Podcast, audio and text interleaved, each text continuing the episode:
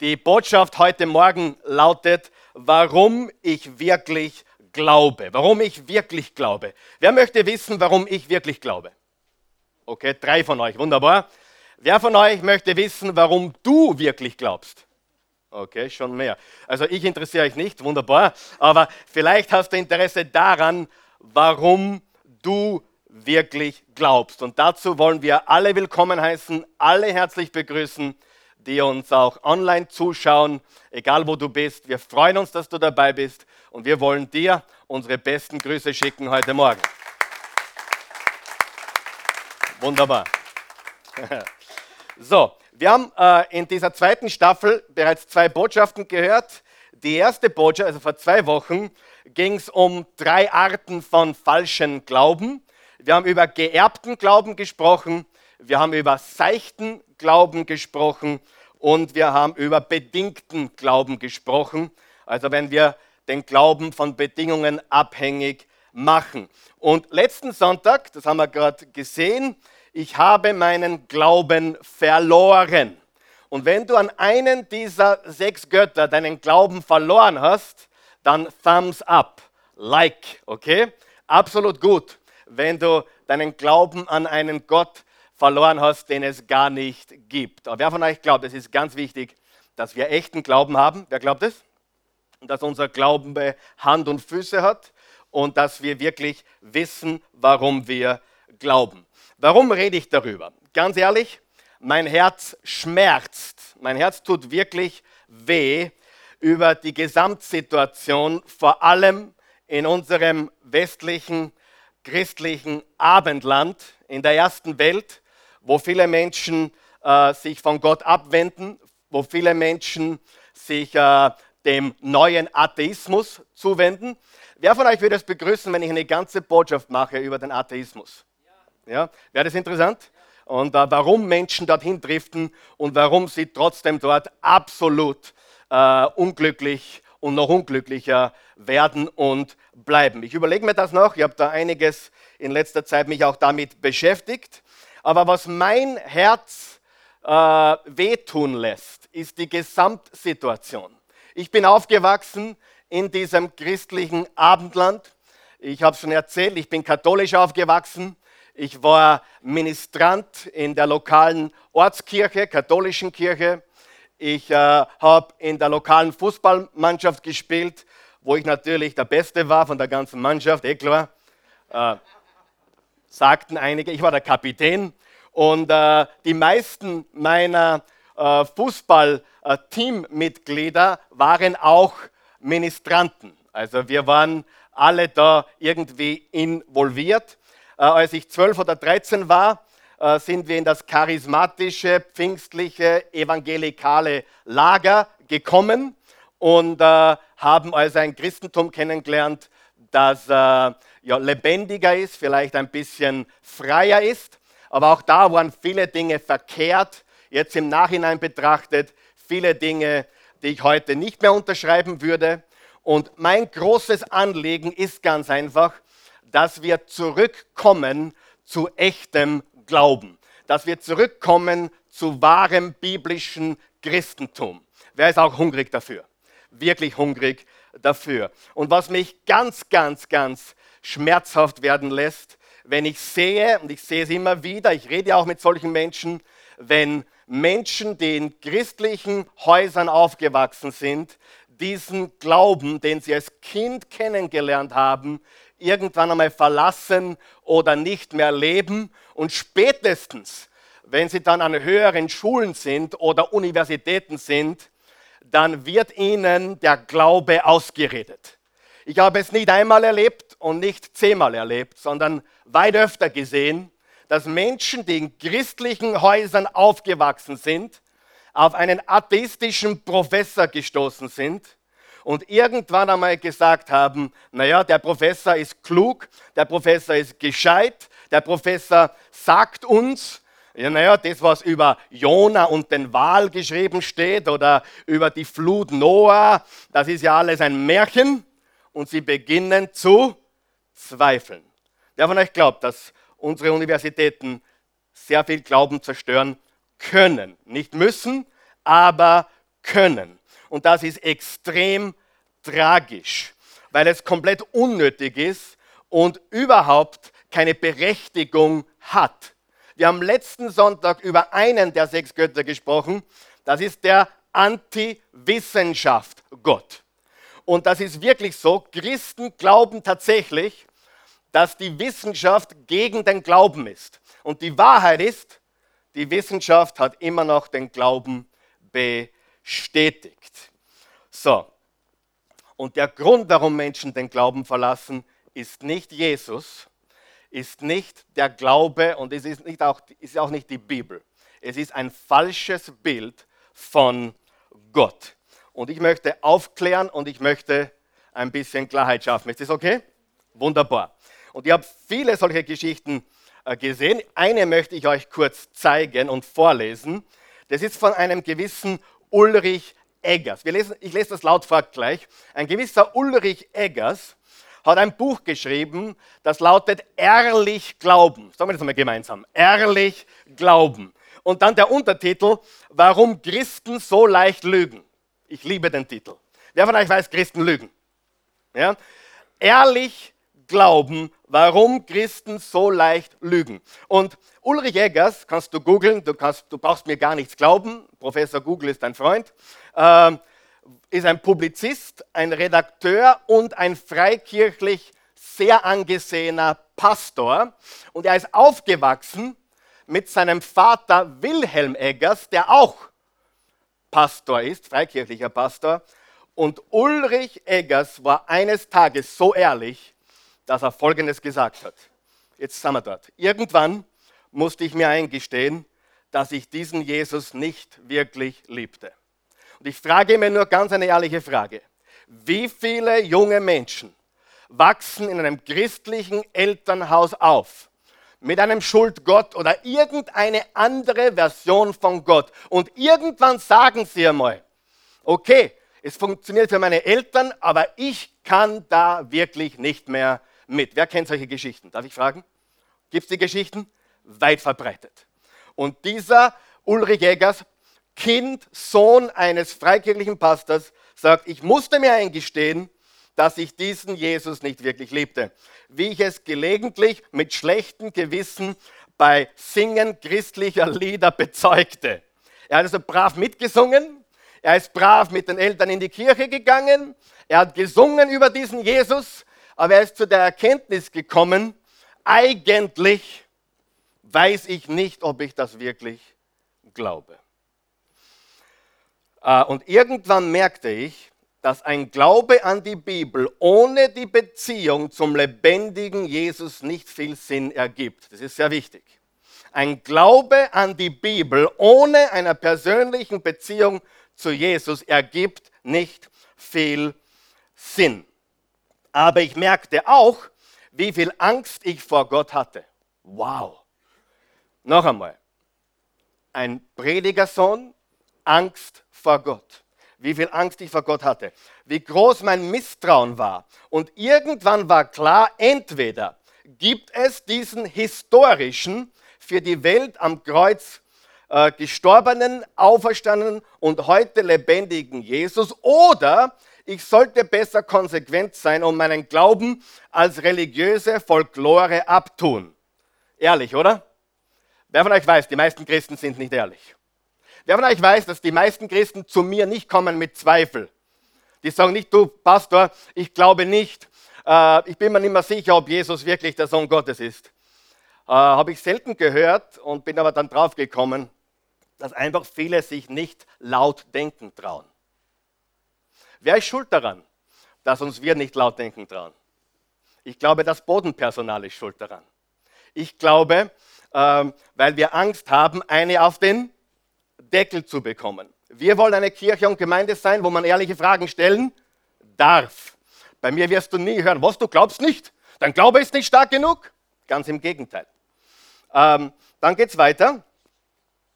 Ist Jesus äh, und war er äh, und war er, was er sagt, wahr oder ist er es nicht? Wenn ja, dann definiert das meine Zukunft, meine Hoffnung und die Hoffnung der Welt ganz neu.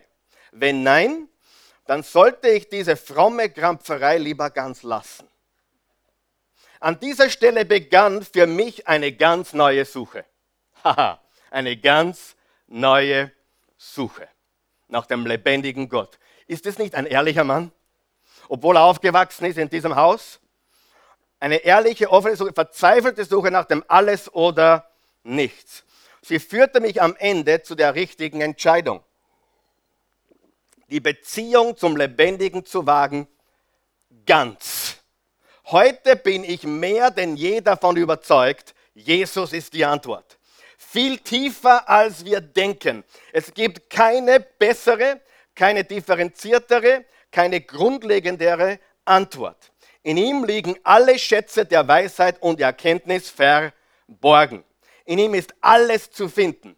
Es gibt keine klügere Hoffnung, keine konkretere Zukunft. Er selbst ist es entweder er oder letztendlich nichts. Wow. Ich bin der hundertprozentigen Überzeugung, dass du immer wieder äh, ehrliche Fragen stellen sollst, darfst und sogar musst. Und ich kann euch ehrlich sagen, ich habe das getan. Ich habe in den letzten 33 Jahren, 34 Jahren, seit ich gläubig bin, seit wir freikirchlich gläubig sind, seit wir vom katholischen in dieses äh, charismatisch-pfingstliche evangelikale Lager gekommen sind, vieles gesehen. Ich habe gesehen, dass Pastoren Selbstmord begangen haben.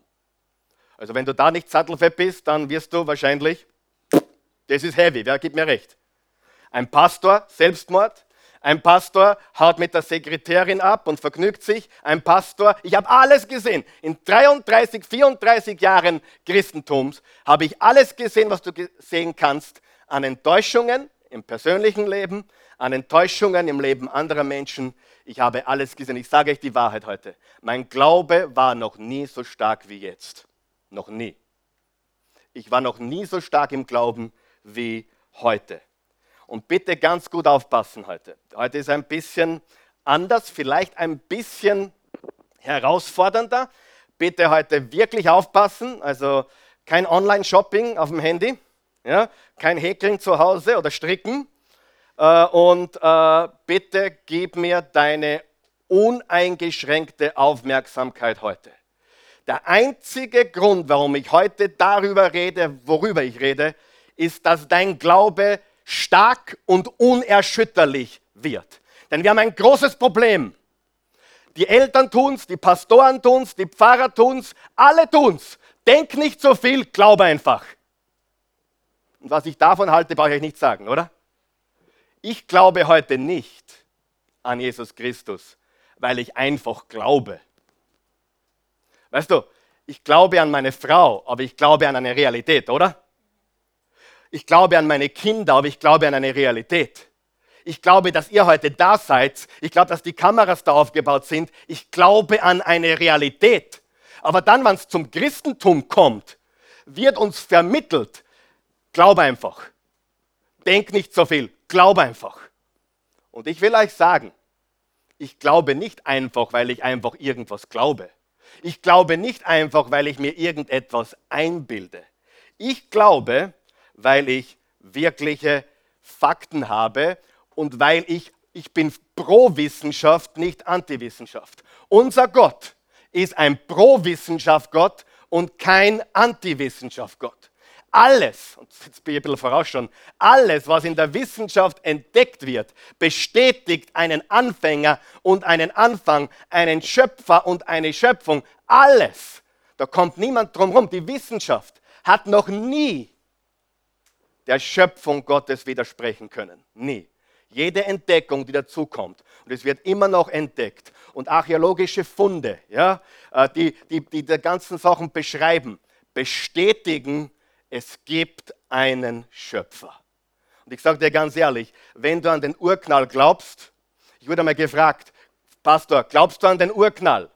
Sag, weißt du, was meine ehrliche, ehrliche Antwort? Was ist die, was ist die Pastorenantwort? Natürlich nicht. Ich glaube an den Schöpfungsbericht der Bibel. Was ist die ehrliche Antwort? Ich weiß es nicht. Aber wenn es geknallt hat, möchte ich wissen, wer abgedrückt hat. Das war meine ehrliche Antwort. Das war meine ehrliche Antwort. Weil ich nicht glaube, dass wir alles wissen müssen, wie es passiert ist. Der gibt mir recht. Wir müssen nicht alles wissen, wie Gott geschaffen hat. Aber dass er geschaffen hat, steckt in jeder Entdeckung der Wissenschaft unmissverständlich drinnen. Je gescheiter ich werde, und ich bin nicht sehr gescheit, das haben wir schon mal gemerkt, oder? Je gescheiter ich werde und je mehr ich studiere, umso fester bin ich überzeugt, dass Gott pro Wissenschaft ist und nicht gegen. Gott hat uns zum Beispiel Ärzte gegeben, obwohl er der Heiler ist. Gott hat uns äh, zum Beispiel äh, einen Job gegeben, obwohl er unser Versorger ist. Einige wissen das noch nicht, aber macht nichts.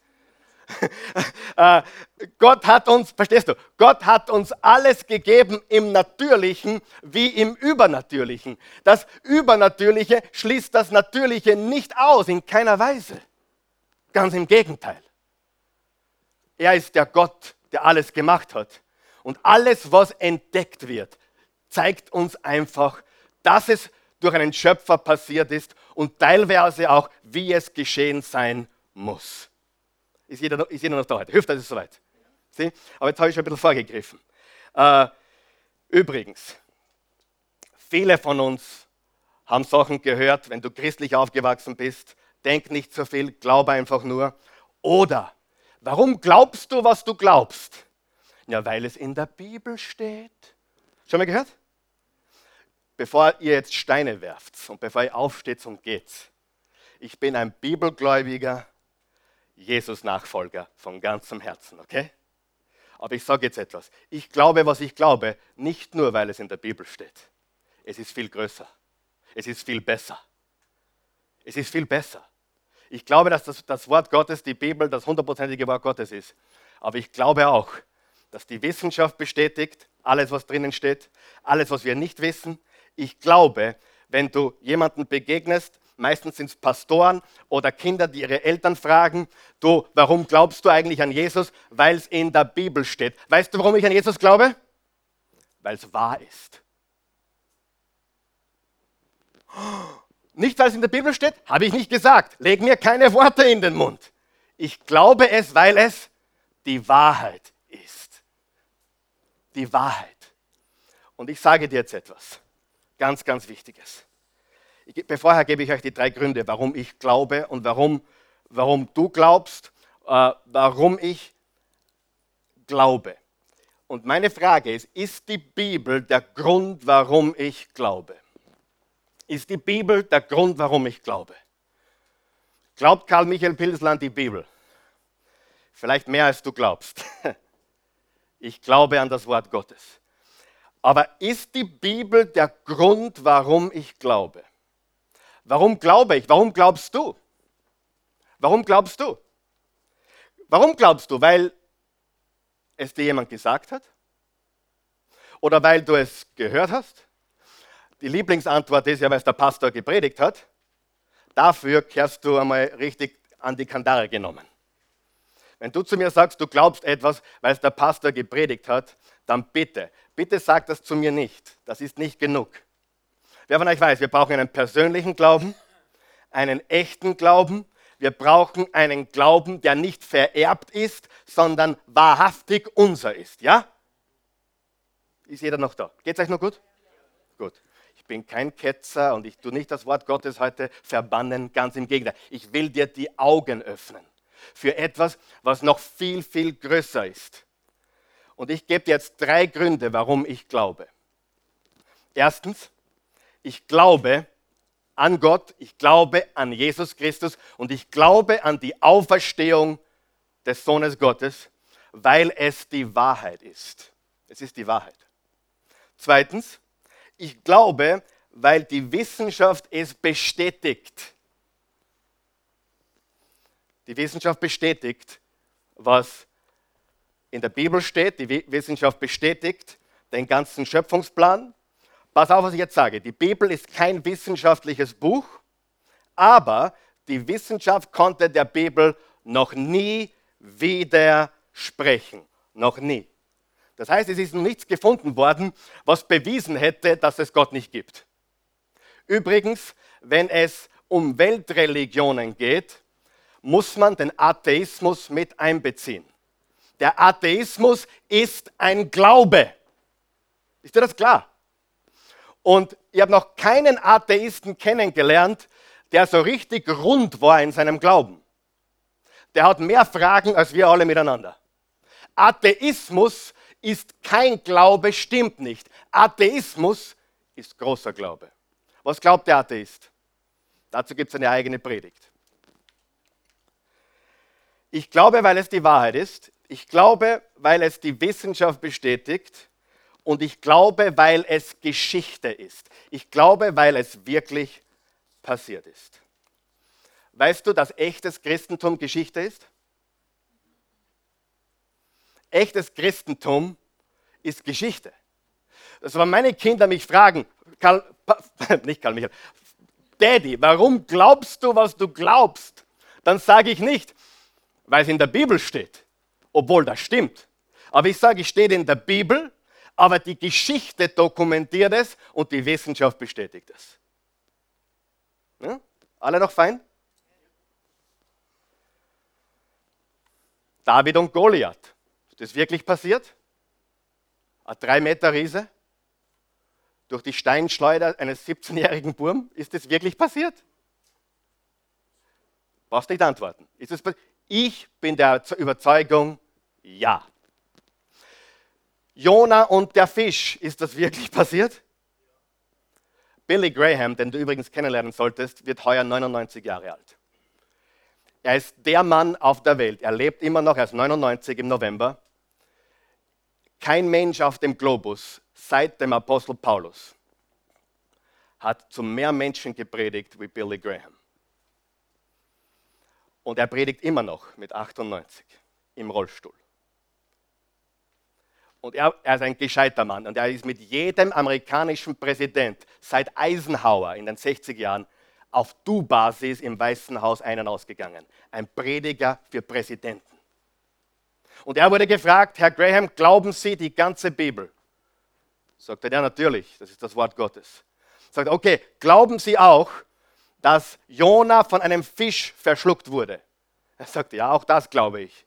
Und ich würde es sogar glauben, wenn drinnen stehen würde, Jona hat den Fisch verschluckt. Das ist Glaube, richtig? An das Wort. Das ist übrigens auch mein Glaube. Ich bin vom Wort Gottes komplett, total, ich bin mir sicher, dass die Bibel wahr ist. Es ist Geschichte. Für mich ist es aber nicht nur inspiriert, sondern es ist Geschichte. Das heißt, es ist wirklich passiert. Jetzt hör mir ganz gut zu, was ich sage. Ohne dass du mich rausschmeißt heute Morgen. Die Basis des Christentums ist nicht die Bibel. Die Basis des Christentums ist die Auferstehung Jesu. Versteht den Unterschied? Ich sage das noch, oh, kriege Gänsehaut. Das macht die Bibel nicht unwahr, weil in der Bibel steht, er ist auferstanden. Aber hört mal ganz gut zu, was ich sage. Die Bibel ist nicht die Basis für das Christentum, die Auferstehung Jesu Christi, sein Tod, seine Grablegung und seine Auferstehung ist die Basis. Wer weiß, ohne dem hätten wir nichts. Das ist das Christentum. Jetzt passt ganz gut auf, was ich sage. Nimm die Auferstehung weg und du kannst alles wegnehmen. Die Auferstehung Christi ist das, worum es geht. Nicht um die Bibel. Die Bibel berichtet davon. Und ich glaube, es ist die hundertprozentige Wahrheit. Aber das Christentum dreht sich nicht um, uh, jetzt wird es gefährlich. Das Christentum dreht sich nicht um ein Buch, sondern um eine, hört's mal, eine Person. Und die Person heißt Jesus. Ich wurde gefragt neulich, Karl Michael, glaubst du an Adam und Eva?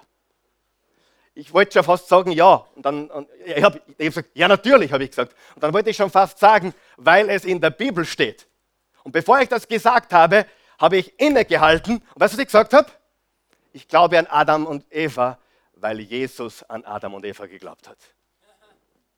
Jesus hat selber gesagt im Evangelium, dass er von Adam und Eva ausgegangen ist. Also dass Adam und Eva der Ursprung war. Glaubt Karl Michael an Adam und Eva? Glaubt Karl Michael an Noah und die Flut? Glaubt Karl Michael an David und Goliath? Glaubt Karl Michael an Jona und den Fisch? Das ist irrelevant. Glaubst es du? Ich glaube. Aber jetzt passt ganz gut auf. Das passt ganz gut auf, was ich sage. Wer von euch weiß, in der Schule hören wir, das sind Märchen. Ja? Ja oder nein? Hört mal ein bisschen. Oder in der Schule hören wir, hey, äh, das mit der Flut oder das äh, mit äh, die Teilung des Roten Meers. Oh, das ist wissenschaftlich unmöglich. Weißt du, was ich meine? Das bin ich. Jetzt sage ich dir die Wahrheit. Ich glaube, dass das alles passiert ist, wie es steht. Aber für viele bricht eine Welt zusammen, wenn sie hören von einem Professor oder Lehrer. Das mit Noah war nicht so. Oder das mit David und Goliath war nicht so. Ihre Welt bricht zusammen, weil sie nur Fragezeichen haben, richtig? So, jetzt passt gut auf, was ich sage. Für mich ist das alles kein Problem. Warum? Weil die Basis meines Glaubens ist eine Frage. Ist Jesus auferstanden oder nicht? Ist Jesus auferstanden oder nicht?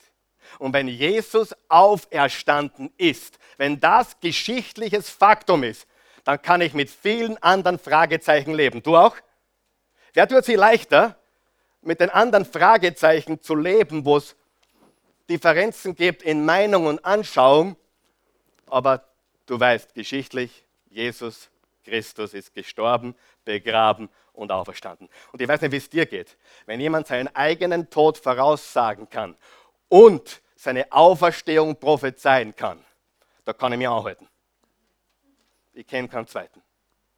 Der Knackpunkt des Christentums ist nicht unterm Strich nicht das Buch der Bücher, sondern ist Jesus auferstanden. Ist Jesus von den Toten auferstanden. Und das ist die Message der Bibel letztendlich. Ich versuche euch, hilft es jemandem? Ich versuche euch einen Glauben zu stärken. Warum? Warum? Weil wenn der Professor kommt und sagt, du, du bist ein junger Bur, du bist christlich aufgewachsen, aber pass einmal auf, es gibt da schon Beweise oder Andeutungen, dass das mit David und Goliath, drei Meter großer Typ, mit Steinschleider, da war ein junger Burm, das, das, das, und dann werden Fragezeichen gestreut und du sagst ganz cool, Herr Professor, das ist nicht mein Punkt. Ich glaube nicht wegen David und Goliath und ich glaube nicht wegen Noah und der Flut und ich glaube nicht wegen Jona und dem Fisch. Ich glaube, weil Jesus Christus auferstanden ist. Versteht ihr den Unterschied? Und viele Christen werden im Kopf verzweifelt. Zweifeln kommt vom Verzweifeln, ja.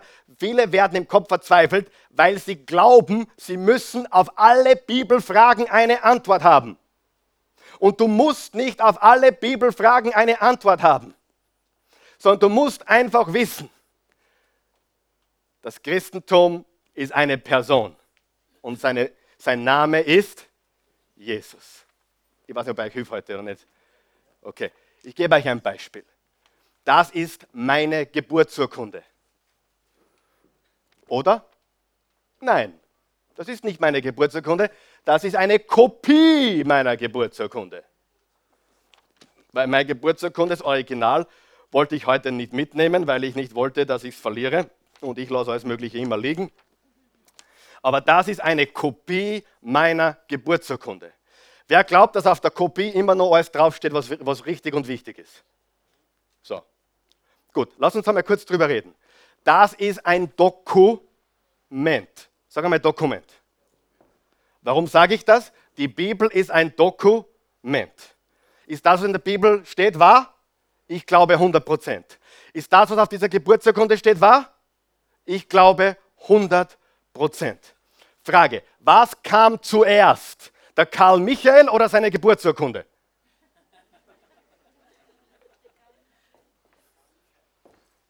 Geht es um die Geburtsurkunde oder geht es um die Person Karl Michael? Hallo? Geht es um dein Leben oder geht es um deine Geburtsurkunde? Ist das, was auf der Geburtsurkunde steht, wahr? 100 Prozent. Jeder von euch hat eine Geburtsurkunde, die 100% die Wahrheit erzählt, richtig? Nämlich Standesamt Linz. Da bin ich geboren. Karl Michael Pilsel, danke für den Michael, die Mama wollte den unbedingt den Michael haben, ist am 17. April 1971 in Linz in der Lederer Gasse 47, wo die Celeste geboren wurde. Meine Tochter, 25 Jahre und fünf Monate später. Geboren. Wer von euch glaubt, dass das stimmt, was da drauf steht? Aber wer von euch weiß, dass es um den da geht und nicht um das da? Ja oder nein? Ist das 100% wahr? Ja. Gibt es Zeugen dafür? Gibt es Augenzeugen dafür? War die Mama dabei? War der Papa dabei? Nein! Das war noch vor der Zeiten, wo die Papas dabei waren. Ich war bei allen sechs Geburten dabei. Wer war auch dabei? Ja, damals haben sie die Väter alle noch gedruckt. Mein, mein Papa hat den ganzen Abend tanzt und gesungen und Party gemacht. Und sich gefreut, dass der Kali Michi am nächsten Tag da ist. Aber hier ist mein Punkt. Freunde, ich will uns helfen. Nur weil du nicht alle Bibelfragen beantworten kannst, heißt das nicht, dass du es wegschmeißen musst. Nur weil du nicht alle, nur weil, nur weil dir Professoren und Doktoren und Gescheide an Floh in den Schädel gesetzt haben, ah, oh, bestimmt, heißt das nicht, dass es nicht wahr ist. Ja? So, was war zuerst, der Karl Michael oder die Geburtsurkunde? Ist beides wahr? Aber um wen geht's? Um die Person. Das Christentum dreht sich nicht um die Bibel. Das Christentum dreht sich um Jesus, um seinen Tod, seine Grablegung und seine Auferstehung. Glaube ich diese Geburtsurkunde? 100 Prozent. Glaube ich, dass was in der Bibel steht? Tausendprozentig. Warum? Weil es wahr ist. Ich hoffe, ich helfe heute ein paar zumindest. Weil einige Einige haben so Fragezeichen, ja, das Alte Testament, ich weiß nicht, da, da, da, da sind schon ein paar Sachen drin. Und dann gab es diese Riesen, die waren Meter groß, keine Ahnung, was da alles gibt. Und dann diese Schlange im Paradies, ich weiß nicht, ob das, keine Ahnung, ich habe keine Ahnung. Und ich habe so viele Fragezeichen. Und ihr ganzes Leben, Fragezeichen, Fragezeichen, Fragezeichen. Und sie vergessen, dass das unterm Strich alles nicht entscheidend ist. Entscheidend ist, wer ist Jesus? Ist Jesus der Sohn Gottes, ja oder nein? Ist Jesus gestorben, begraben, aufgestanden? Ja oder nein? Und ich glaube an Jesus, weil es wahr ist, weil es Wissenschaft ist und weil es Geschichte ist. Es gibt kein Buch.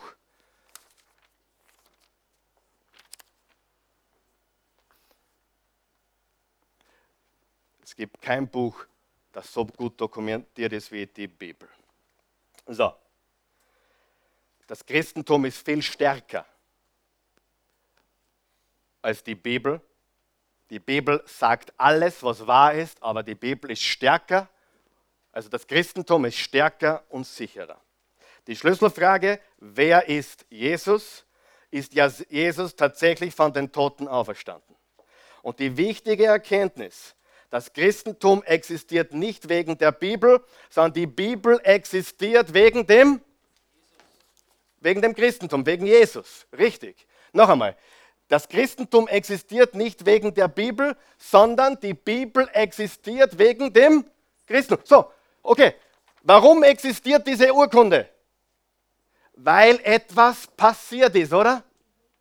Diese Urkunde ist eine Bestätigung, eine Bestätigung dass von neun Monate vorher in passionierter Liebe was passiert ist und was begonnen hat.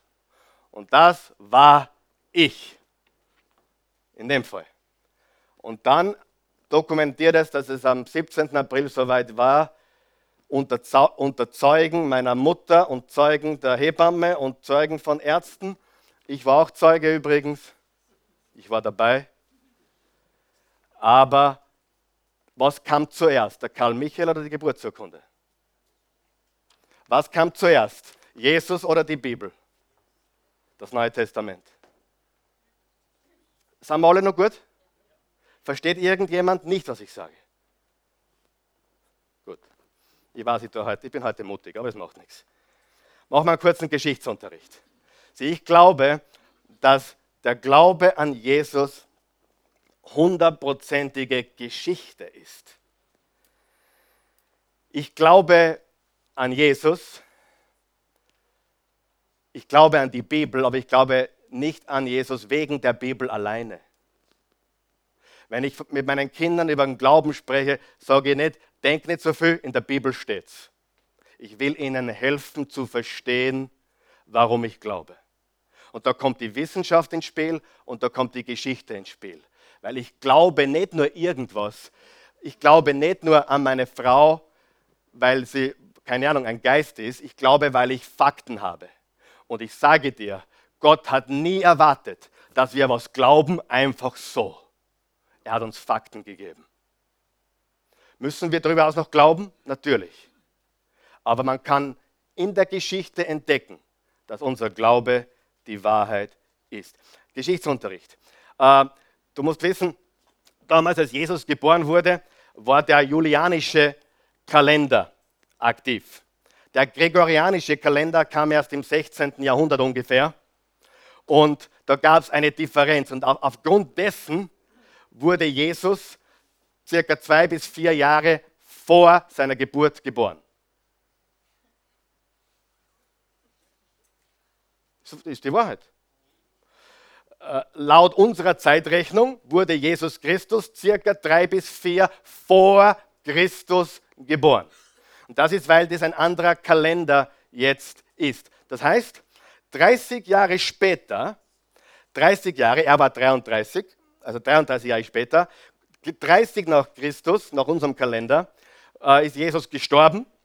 Er wurde hingerichtet wie ein Schwerverbrecher, er wurde begraben, er ist auferstanden. Und 50 Tage später, am Pfingsttag, war die Geburtsstunde der Kirche. Das ist alles um einen Dreh innerhalb von zwei Monaten passiert. Und die erste Auferstehungsbotschaft wurde gepredigt von einem gewissen Petrus. Schon gehört? Und Petrus hat so gepredigt, dass alle merkten, der Typ ist nicht mehr dasselbe. Er war verändert. Wenn du zum Petrus gegangen wärst und sagst, du Petrus, bevor du heute predigst, du, bist du sicher, dass der, der Jona äh, vom Fisch verschluckt wurde? Hätte er gesagt, von was redest du? Das kannst du mir hundertmal ausreden, das kannst du mir tausendmal ausreden. Ich habe meinen besten Freund sterben gesehen, ins Grab gelegt gesehen und ich habe ihn auferstanden gesehen. Was ist die Wurzel oder die Basis des Christentums? Eine Person. Glaubst du, dass die ersten Christen sich Gedanken gemacht haben um David und Goliath und Jona und den Fisch oder ob, die Flut, ob das wirklich stimmt? Die haben keinen Gedanken damit verschwendet. Ich sage nicht, dass nicht stimmt. Ich glaube, das stimmt. Aber mein Punkt ist der,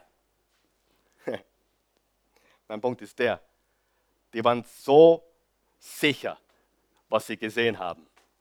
Die waren so sicher. Es geht nicht um das Alte Testament, es hat gar nicht so geheißen, es hat Tora geheißen, die jüdischen Schriften. Es geht nicht um die Schriften, obwohl die Jesus ankündigen. Es geht darum, dass Jesus auferstanden ist. Und Jesus auferstanden ist die Basis des Christentums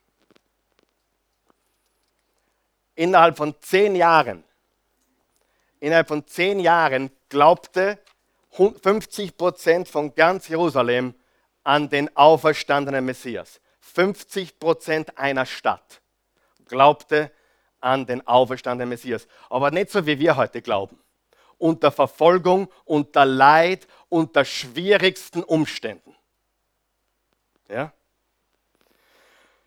Und 70 nach Christus war ein großes Ereignis, nämlich Jerusalem und der Tempel wurden von den Römern zerstört, abgefackelt, niedergebrannt.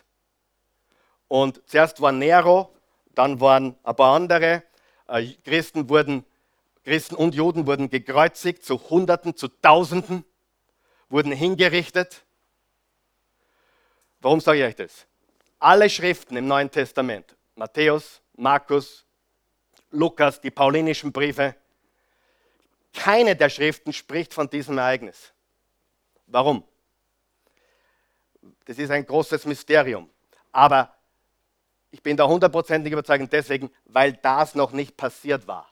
Das heißt, der Tempel war noch nicht niedergebrannt. Warum ist das wichtig? Das ist deswegen wichtig, weil wann hat Matthäus geschrieben? Wann hat Markus geschrieben? Wann hat Lukas geschrieben? Wann hat Paulus geschrieben? Ich glaube zwischen 49 und 70 nach Christus. Das heißt, das waren Augenzeugen. Sag mal Augenzeugen. Augenzeugen. Das heißt, die Bibel wurde geschrieben von Augenzeugen, die gesagt haben, wir wissen, was wir gesehen haben. Und dann hat es eine Flut von Kopien und Kopien und Kopien gegeben. Ich gebe dir ein Beispiel. Lukas 3, Vers 1 bis 2. Lesen wir das gemeinsam. Lukas 3, Vers 1 bis 2. Es war im 15. Jahr der Regierung des Kaisers Tiberius. Pontius Pilatus war Gouverneur von Judäa. Herodes regierte als Tetrach in Galiläa. Sein Bruder Philippus in Iturea und Drachonitis. Lysianis in Abilene. Hohepriester waren Hannas und Kaiphas. Da bekam Johannes, der Sohn Zacharias, in der Wüste von Gott seinen Auftrag. Lukas war ein studierter Mediziner. Der Mann war brillant, der Mann war gescheit. Und Lukas war befreundet mit den Augenzeugen.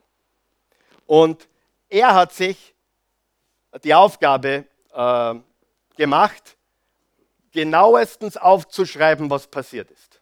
Jetzt pass auf. Ich meine, schau dir das Detail an, der ist detailverliebt. Es war im 15. Jahr der Regierung des Kaisers Tiberius, Pontius Pilatus, Herodes etc. Lukas, wann ist das passiert? Glaubst du, er hat sich Mühe gemacht, genauestens aufzuschreiben, wann es passiert ist? Sieht man das? Warum sage ich dir das? Jetzt hör mir ganz gut zu. Die ersten Christen kamen ohne Bibel aus. Die hatten keine Bibel. Das erste Mal, wo die Bibel La Biblia genannt wurde, die Bibel, war 385 nach Christus. Dazu komme ich noch gleich. Das heißt, die ersten Christen hatten keine Bibel. Sie hatten die jüdischen Schriften. Sie hatten das Alte Testament. Aber was hatten sie? Einen Glauben an Jesus. Was kam zuerst? Die Geburtsurkunde oder du? Du. Was kam zuerst? Jesus oder das Neue Testament? Jesus. Jetzt hör mir ganz gut zu. Lukas hat nicht geschrieben, ah, ich bin so gesegnet, ich darf das Wort Gottes schreiben. Ich darf die Bibel schreiben. Ich darf die Bibel schreiben. Ich darf die. Hat er die Bibel geschrieben? Ja. Aber hat er deswegen geschrieben, weil er glaubt hat, er kommt in die ewige Bibel, das Wort Gottes? Nein. Warum hat Lukas geschrieben? Weil er die Wahrheit verbreiten wollte. Weil, ich sage es nochmal, weil er die Wahrheit verbreiten wollte. Der hat sich nicht gedacht, ich bin was Besonderes, ich schreibe jetzt die Bibel. Der hat nicht gedacht, oh, das werden jetzt die inspirierten Schriften. Na, na, na. Der hat geschrieben, weil er festhalten wollte, was passiert ist. Ja, alle noch fein mit mir? Ist das gut? Die, die haben Paulus seine Briefe, Apostelgeschichte. Glaubst du, die haben in einem Moment gedacht, ich bin ein Auserwählter, äh, ich bin einer der 40 Autoren der Bibel. Halleluja. Neben Moses und neben Josua, jetzt komme ich Lukas. Glaubst du im Ernst? Jetzt ehrlich, glaubst du im Ernst? Pass auf, ich glaube, heute im Nachhinein haben sie die Bibel geschrieben, hundertprozentig. Aber das war nicht der Grund, warum sie es geschrieben haben. Der Grund, warum sie es geschrieben haben, war, hey, wir haben gesehen, es ist die Wahrheit, so war es und nicht anders. Ist das, viel, ist das nicht viel begeisternder? Wenn man sagt, hey, das ist nicht nur Wort Gottes, das ist Geschichte? Wem hilft es? Das ist Geschichte. Und äh, dann wurde kopiert und kopiert und kopiert und kopiert. Und die, die Dokumente wurden kopiert. Eine Explosion von Dokumenten über das Leben Jesu. Und damals hat man nicht, ist man nicht zum Copyshop gelaufen und eine Kopie gemacht. Das war anders. Die haben mit Hand geschrieben, auf Pergamente und auf, auf Tierhäuten und auf Wachs. Äh, das war mühsamst und tausende Dokumente sind entstanden. Und, ähm, und wenn Menschen heute sagen, das Neue Testament hat Fehler, da musst du aufpassen. Ganz ehrlich, das ist Torheit. Torheit. Es gibt kein anderes Buch der Geschichte mit Abstand, das öfters kopiert, öfters überliefert, öfters verbreitet wurde und wo es Handschriften gibt vom Urtext, mehr als jedes andere Werk der Antike. Das nächste Mal, wenn dein Professor sagt, du, ähm, das mit Jesus, Neues Testament, bin ich mir nicht sicher, aber Julius Caesar hat gelebt, sagt Herr Professor, wenn wir, die, wenn wir das Neue Testament wegschmeißen, dann lass uns jedes andere Geschichtsbuch auch wegwerfen. Weil es gibt kein anderes Buch und es gibt, und ich habe heute wirklich nicht die Zeit dafür, aber in unserer Bibelschule, Kapitel 28, 29 und 30, spreche ich über dreieinhalb Stunden genau über dieses Thema, was ich jetzt nur anschneide. Nur anschneide. Die Bibel ist das belegteste Geschichtsbuch überhaupt mit Abstand. Okay, jetzt muss man es glauben, wenn du es tiefer studieren willst, bitte mach das, aber glaub es mir, das ist unvergleichbar. Und dann sagt jemand, aber das sind sicher Abschreibfehler. Was du dann sagst? Sicher sind Abschreibfehler. Wer von euch weiß, wenn ich jetzt diese Geburtsurkunde allen von euch gebe zum Abschreiben, dann passieren Fehler. Aber wer von euch weiß, es ist doch noch die Wahrheit weitergegeben vor allem bei tausenden Abschriften. Und weißt du was? Die wurden kontrolliert von, das kannst du gar nicht vorstellen, diese Schriften wurden getestet. Und wir haben eigentlich eine Studienbibel, eine, Stu eine deutsche Studienbibel. Darf ich fragen? Wenn du eine gute Studienbibel hast und es gibt manchmal so Texte, wo eine Fußnote steht, kennst du das? In später überlieferten Texten steht so. Schon mal gelesen? Weißt du, warum das drinnen steht? Weil es nichts zu verbergen gibt. Die Bibel ist so klar und so wahr, dass die, die, die wirklichen Studienbibeln, wo wirklich Meister, die studieren all diese Sachen und die schreiben dann in die Fußnote, in einer anderen Bibel fehlt dieser Vers zum Beispiel. Oder äh, in einem anderen Manuskript wird das ausgelassen. Oder ein anderes Manuskript übersetzt es so. Natürlich sind Fehler drinnen. Wenn ich einen Liebesbrief an die Christi schreibe, war mir wieder eine gute Idee. Ja? Wenn ich einen Liebesbrief an die Christi schreibe und sie und ich gebe ihn dir und du rot anläufst und dann fertig bist mit dem rot anlaufen und dann sage ich dir, du Hans, bitte schreib diesen Liebesbrief ab. Wer glaubt, er wird Fehler machen? Ja? Wird er einen Fehler machen? Aber wird der Brief immer noch alles drin haben, was du wissen musst, was ich denke und fühle? Ja oder nein? Und selbst wenn 95 Prozent eh nicht. Die, die größten Fehler sind I-Punkte und Striche und vielleicht einmal ein ausgelassenes Wort. Diese Menschen waren, waren, waren Schreiber, das waren Pharisäer, die, wurden, die waren besessen mit dem Abschreiben. Und selbst wenn jeder von euch meinen Liebesbrief an die Christi abschreiben würde, würde doch noch bei jedem dieser Abschriften die Quintessenz da sein, oder? Selbst wenn du einen Satz vergisst oder ein Wort. Ja oder nein? Das ist Schwachsinn überliefert von Menschen. Das ist Dummheit, Freunde. Die Menschen wissen nicht, was sie sagen. Natürlich hat Gott Menschen be benutzt, um das Wort Gottes an uns heute zu überliefern. Halleluja. Und Menschen machen Fehler aber nicht so, dass du es nicht mehr verstehst. Und natürlich, wenn du, so, wenn du ein richtiger Bibelstudent sein willst, dann musst du ein Jim Quarter sein, ein guter Freund von mir, der in Israel lebt und der seine Bibel auf Hebräisch und Griechisch liest. Amerikaner, der 15 Sprachen spricht, ein Weltwunder, weil er Amerikaner ist und 15 Sprachen spricht. äh, natürlich, und der sagt, Karl Michael, du hast keine Ahnung, wenn du die deutsche Bibel liest, ist gut, aber wenn du Hebräu oder wenn du Hebräisch und Griechisch liest, so wie ich, im Urtext, wow, da geht das Herz richtig auf. Na, eh klar. Eh klar. Aber wer von euch weiß, wir haben hier schon Übersetzer gehabt, Englisch-Deutsch, richtig? Aber wer von euch weiß, die Übersetzung ist nicht identisch, aber es ist gut genug, dass du es verstehst. Wir müssen aufhören mit diesem Quatsch. Menschlich überliefert, mein Gott, Menschen haben eine Pfuscht. Pff. Wenn Gott uns was sagen will, kommt es an. Amen. Und er will uns was sagen. Und es steht in der Schrift. Es ist die Wahrheit.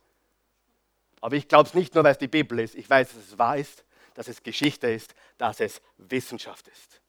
Halleluja. Ich bin begeistert heute, ist wurscht, was ihr seid.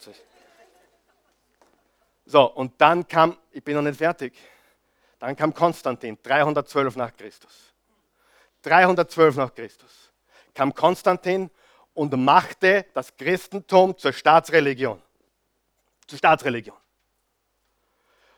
und seine eigene Mutter wurde Christ. Jahre vorher, wo es noch lebensgefährlich war, Christ zu werden. Wo es noch illegal war, wo es verboten war, diesen Gott anzubeten, weil die hatten die römischen Götter in der ewigen Stadt Rom. Und wisst ihr, warum Konstantin sich entschieden hat, das Christentum zu nehmen als Staatsreligion? Weil das der Glaube war, der am meisten verbreitet war. Hör mir gut zu, ohne Bibel mündlich. Schriften. 350 nach Christus gab es die ersten Zusammenstellungen. Das eine hieß äh, äh, Codex Sinaiticus, schon mal gehört? Und das andere hieß Codex Vaticanus. Und noch 30 Jahre später kam die erste vollständige Bezeichnung La Biblia. Was kam zuerst? Der Karl Michael oder die Geburtsurkunde? Was kam zuerst? Jesus oder das Neue Testament? Ist meine Geburtsurkunde wahr? Ist das Neue Testament wahr? Hundertprozentig. Unser Glaube beruht nicht auf einem Buch. Unser Glaube beruht auf einer Person und seiner Auferstehung. Das ist Jesus Christus. Ich muss leider Schluss machen, bin nicht ganz fertig, aber vielleicht werden wir diese Unterhaltung nächstes Mal fortsetzen. Stehen wir gemeinsam auf.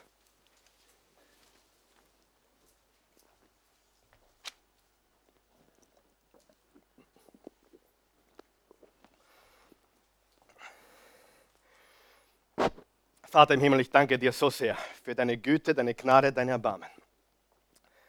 Gott, ich habe heute wirklich kreuz und quer gesprochen und eigentlich Dinge nur angeschnitten, die, die so gewiss sind, die so sicher sind, die so wahr sind, die, so, die sich so bestätigen lassen, wenn man ehrlich ist und ehrlich nach der Wahrheit sucht.